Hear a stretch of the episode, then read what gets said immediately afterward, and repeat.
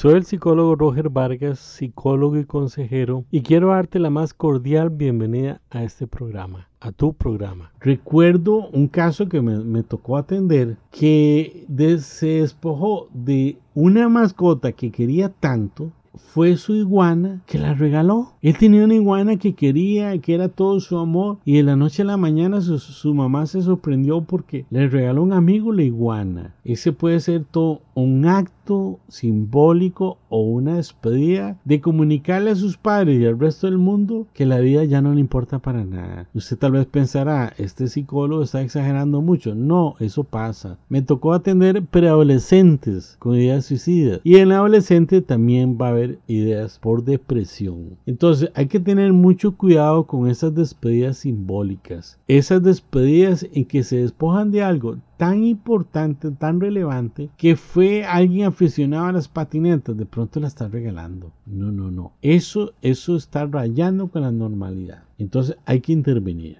Otro chico que me tocó atender es que no solamente este, se despojó de su mascota, sino que la mató, la sacrificó. Eso todavía no está diciendo el, el nivel de violencia que manda, estaba manejando ese adolescente. En cualquier momento lo, lo estaba, bueno, ya lo estaba de hecho volviendo contra sí mismo en una forma de autoagresión, pero podía escalar a un nivel de suicidio. ¿Qué hacemos con esto? Padres de familia, educadores, profesionales que trabajamos con adolescentes. Hay que abrir el diálogo. El diálogo es saber escuchar también. Estar callados y escuchar lo que al adolescente le cuesta comunicarnos. Porque por lo general los padres de familia les dicen a los adolescentes vamos a hablar y solo ellos hablan. Y, no es un diálogo, es un sermón que les dan. Entonces, ojo, eso no es dialogar. Dialogar es que hay dos partes interactuando, intercambiando mensajes positivos. Entonces, otra opción que no hay que pensarla es por favor busquen al psicólogo, a un psicólogo, a un profesional en psicología o alguna otra ciencia de la salud mental para intervenir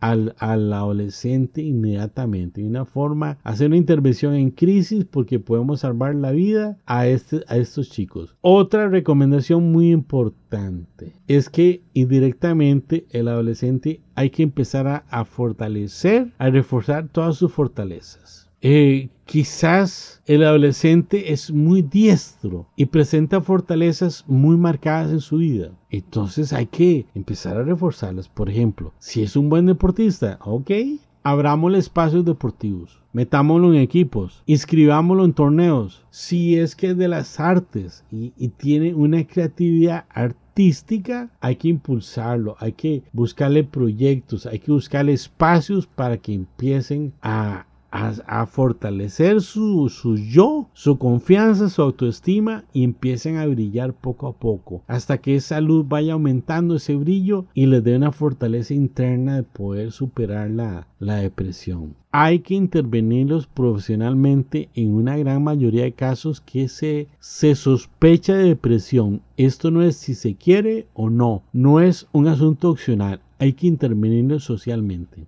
Estoy recordando una preadolescente que era el mejor promedio de la primaria. Recordemos que la preadolescencia empieza a partir de los 10 años. No era un buen promedio de su grupo, era el mejor promedio de toda la escuela, de toda la primaria. Y pronto cambió y entró una tristeza increíble. Tuve que intervenirla. Lo que estaba en ella afectando y, empujándola a una depresión era el duelo no elaborado por su abuelo eh, materno. Bueno, se le trabajó y volvió a ser la alumna que brillaba eh, a nivel académico. Además de fortalecer las habilidades y las fortalezas, es muy importante movilizarle personas significativas para su vida, compañeros, amigos, alguien que él admira o ella admira. Y muchas veces sí que sepan, sencillamente si uno está trabajando en un centro educativo como psicólogo educativo, uno empieza a ponerle padrinos. Miren, por favor, yo necesito que me apoyen a él. Necesito que lo metan. Necesito que, lo apoyen en el equipo de fútbol. Necesito esto, esto, esto. Y uno les moviliza figuras significativas en su vida para que empiecen a hacer toda una zona de protección a nivel afectivo para este chico depresivo. Si, si pertenecen a grupos culturales, igual. Si está en grupos religiosos, igual. Comunicarse con los líderes y movilizarle eh, personas significativas y abrirle espacios relevantes para que se realicen y empiecen a combatir su depresión. Finalmente,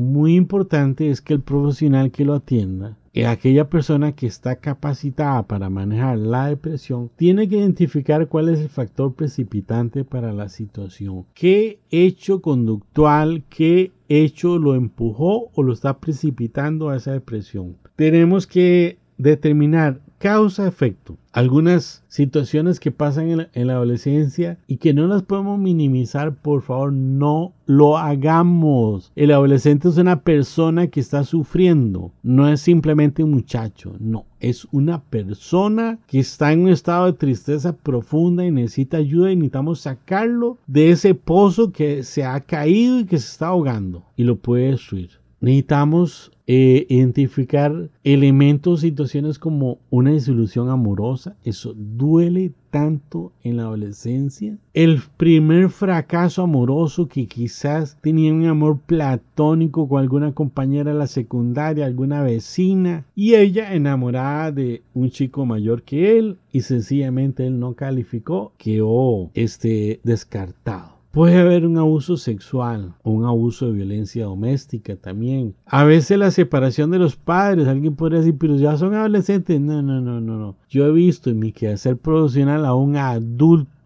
Recuerdo una exdirectora de un centro educativo, ya madre, familia, esposa y abuela, y sus padres ya mayores decidieron divorciarse y ella entró en una depresión. Los duelos, nadie está vacunado contra esto. Puede pronto ser eh, este Repito, la separación de sus padres o divorcios van a provocar la necesidad de un duelo y podemos entrar en una depresión. El fracaso escolar, eso es muy importante. Alguien que de pronto no entiende una materia o tiene una situación X que no le permite tener una solvencia escolar, hay que ayudarle. Recuerdo un caso que tuve que evaluarlo como psicólogo y después de hacerle un psicodiagnóstico, eh, determiné que todas las áreas que tenían que ver con procesos visuales estaban eh, por debajo del promedio. Entonces se refirió a un médico especialista en ojos, un oftalmólogo, y él determinó la necesidad de que este chico usara lentes. A partir de que empezó a, usar, perdón, lentes, mejoró su rendimiento escolar. Hoy tiene una maestría en economía. Gracias a Dios, ¿verdad? Porque logró sacar, salir de eso. Muerte algún familiar, ya lo he dicho. Enfermedades terminales de alguno, de, de alguien cercano, sus padres, de sus hermanos, sus tíos, algo. Falta de habilidades sociales. Ya entró a la adolescencia y ser adolescente no es fácil. Y muchas veces sus iguales que pasa a ser una relevancia que cuando grabe el programa sobre adolescencia lo, me voy a extender es muy cruel cuando mis iguales me rechazan. Quiero terminar este, con una frase linda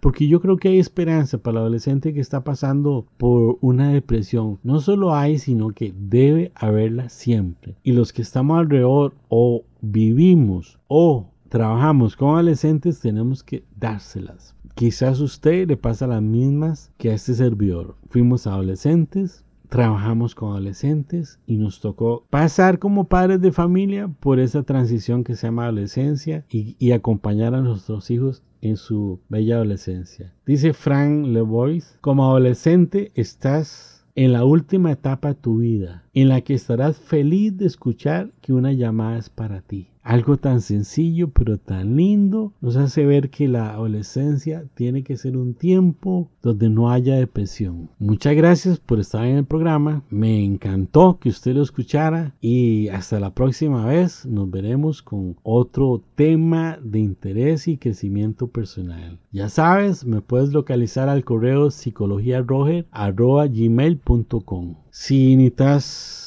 una cita por una videollamada, con mucho gusto me puedes escribir y nos ponemos de acuerdo, te facilito mi, mi número celular y establecemos la cita. Muchas gracias, que estén bien, bendiciones y chao y hasta la próxima.